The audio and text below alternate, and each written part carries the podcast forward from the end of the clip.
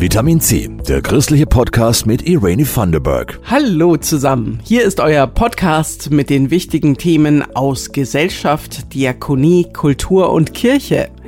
Wenn ihr diesen Podcast gut findet, dann klickt doch mal auf Folgen oder Abonnieren beim Podcast-Player eures Vertrauens. Das hilft uns. So, und jetzt geht's ans Eingemachte. Was habt ihr denn alles im Kleiderschrank hängen, das ihr nicht mehr tragt? Vielleicht so ein tolles Schnäppchen, das man einfach mitnehmen musste, aber noch nie anhatte? Oder die Hose, die einem vielleicht ja irgendwann doch mal wieder passt? Wie wär's, solche Klamotten zu tauschen? Wir waren bei einer Kleidertauschparty dabei. Außerdem geht's diesmal um eine evangelische Vorreitergemeinde, die in allen Bereichen fair denkt, von Geschenken bis hin zum Putzmittel.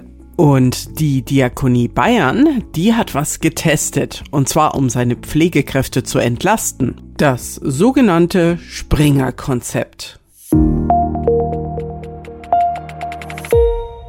Wir leben alle auf Pump. Von der Erde. Vor etwas mehr als einer Woche war der Earth Overshoot Day, der Erdüberlastungstag.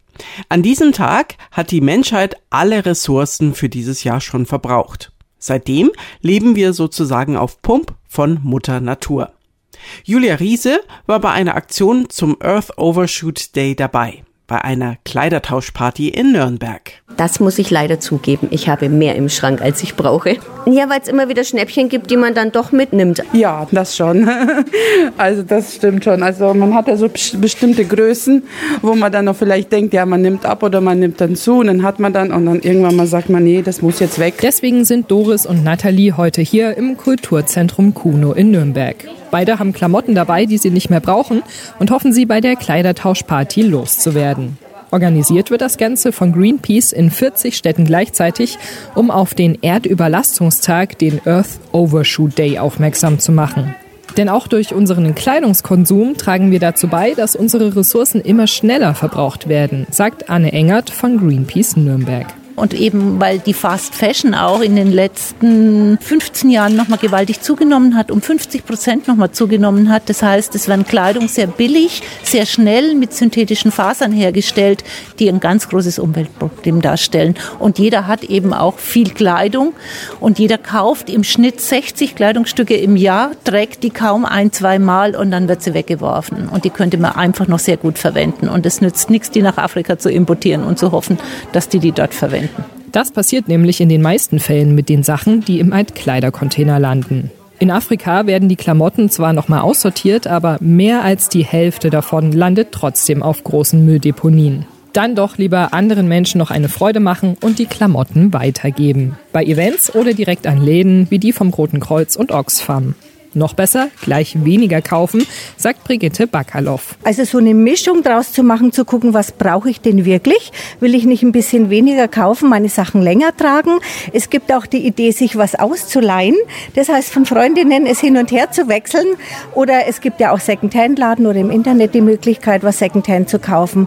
Genau. Das ist ein guter Start, um sich dann auch mal die anderen Lebensbereiche anzuschauen und zu überlegen, wo man Ressourcen schonen kann. Die Tauschwilligen bei der Kleiderparty haben da auch schon ein Auge drauf. Ich versuche so gut wie nichts zu kaufen, sondern alles Secondhand-Kleidung zu bekommen. Ja, ich rette auch Lebensmittel. Also ich versuche einfach viel zu tauschen. Wir haben auch einen Kleingarten, das heißt, wir pflanzen auch selbst an. Ich arbeite im Kindergarten, also auch da bringt man ja schon die Kleinen auf den Weg, die Ressourcen ein bisschen zu sparen. Ja. Ich habe also kein Auto, ich nehme hier immer die öffentlichen oder gehe zu Fuß und ich versuche halt möglichst viel Plastik zu vermeiden und viele Dinge selber zu machen, auch gerade so Kosmetik zum Beispiel.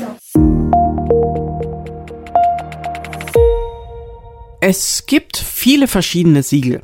Fairtrade, Bio, nachhaltig. Auch in der Kirche gibt's da ein paar. Zum Beispiel den grünen Gockel. Jetzt haben die bayerischen Protestanten alles zusammengepackt und das evangelische nachhaltig Fairtrade Biosiegel erfunden. Die erste Gemeinde hat's schon ergattert. Die Jakobusgemeinde in Stein. Timo Lechner und Christoph Leferz berichten. Die 1400 Gemeindeglieder im Stadtteil Oberweiersbuch sind schon lange nachhaltig unterwegs. Wilfried Schiewe wollte schon vor über 30 Jahren fair gehandelte Biobananen, aromatischen Kaffee, Schokolade oder pikante Gewürze aus fernen Ländern verkaufen. Aber wo? Es war eine schwierige Situation. Die Stadt Stein, die haben uns Steine in den Weg gelegt. Das alte Milchhaus wurde nicht mehr benutzt. Es ist zum Beispiel keine Toilette im Milchhaus. Die Gastwirtschaft, die gegenüber liegt, die gestattet jemanden, der in dem Laden einkauft, dass er da auf die Toilette gehen kann. Bleibt kein Mensch so lange im eine Weltladen, dass er unbedingt eine Toilette braucht. Es gab eine kleine Protestdemonstration nach Stein zum Rathaus. Und allmählich konnte der Laden sich etablieren. In Karlsburg im Eine Welt Großhandel hat Shiva eingekauft und wenigstens er hat immer sechs Packungen Kaffee im Milchhäusler dann gekauft für seinen Job. Der Weltladen ist Ehrenamt. Ich war also der einzige Erwachsene.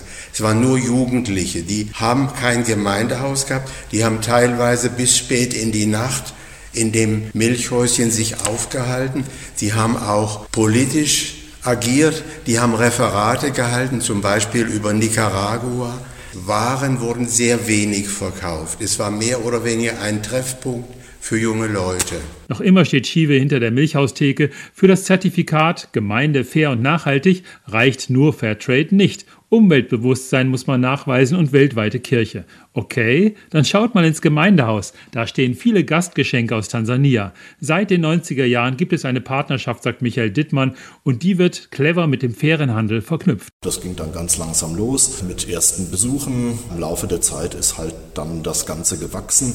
Derzeit unterstützen wir eine ganze Reihe von Projekten dort. Eine Krankenstation, Schule, Unterstützung von armen Familien und von Schülern mit Schulgeld und so weiter. Wobei es immer wichtig ist, dass diese Projekte von den Partnern dort entwickelt werden und wir dann sagen, jo, da können wir unterstützend unseren Beitrag mit dazu leisten.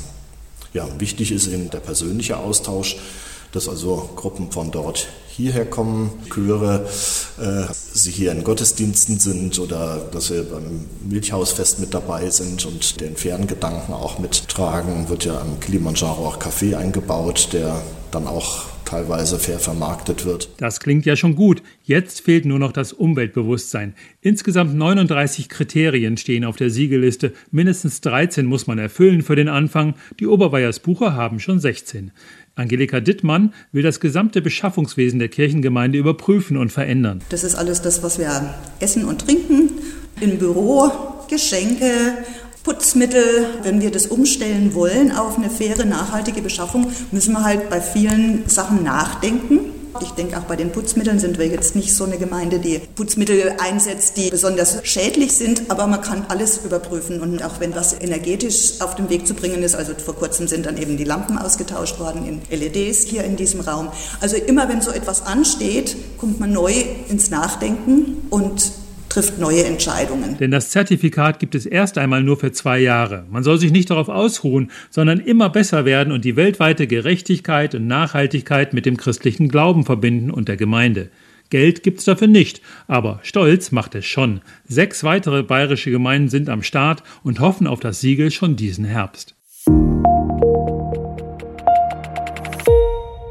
Da freut man sich als Pflegekraft auf ein, zwei freie Tage, dann klingelt das Telefon und die Chefin fragt, ob man bitte dringend einspringen kann, weil ein Kollege krank geworden ist.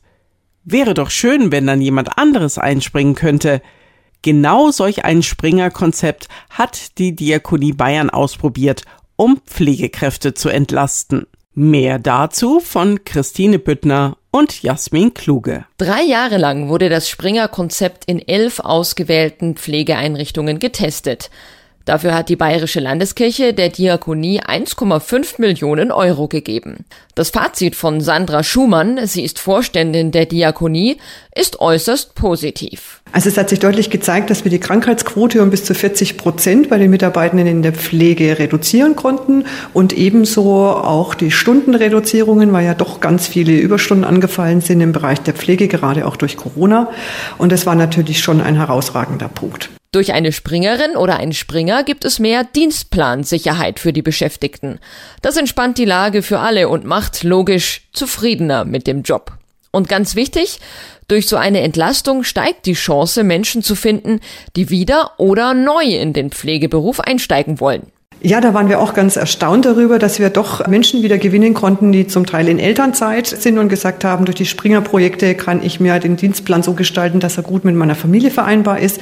Oder auch Alleinerziehende, die gesagt haben, genau das brauche ich, um meine Sorgearbeit, für die ich alleine zuständig bin, für meine Kinder oder meinen pflegenden Angehörigen, gut mit meiner Arbeit kombinieren zu können. Also man hat durchaus hier die Chance, Menschen zu finden, die sagen, genau das ist das, was ich brauche für mein Leben, um es gut miteinander verbinden zu können.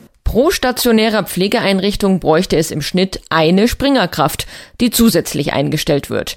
Davon müssen aber jetzt erst einmal Verbände und Politikerinnen überzeugt werden. Wir sind jetzt gerade dabei, auf unterschiedlichsten Ebenen unsere Projekte vorzustellen und die Ergebnisse, das heißt auf der politischen Ebene dafür ein Bewusstsein zu schaffen, dass es tatsächlich Möglichkeiten gibt, die Situation in der Pflege zu verbessern.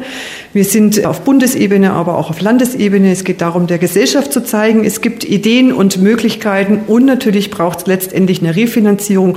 Mal ohne Refinanzierung können wir natürlich Verbesserungen auch nicht umsetzen. Es geht ums Geld, wie so oft. Laut Gesundheitsministerium kann das Springer-Konzept ein Baustein sein, die Pflege mittelfristig attraktiver zu machen. Und das ist, wie eigentlich alle wissen, dringend nötig. Bis 2030 schon fehlen bundesweit bis zu einer halben Million Pflegekräfte, schätzt die Diakonie Bayern.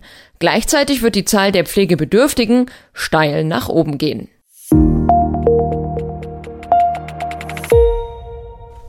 So, meine Lieben, ich ziehe heute mal wieder den Hut vor allen Pflegekräften und wünsche mir von Politikerinnen und Politikern, dass sie Konzepte wie das Springer-Konzept der Diakonie Bayern unterstützen.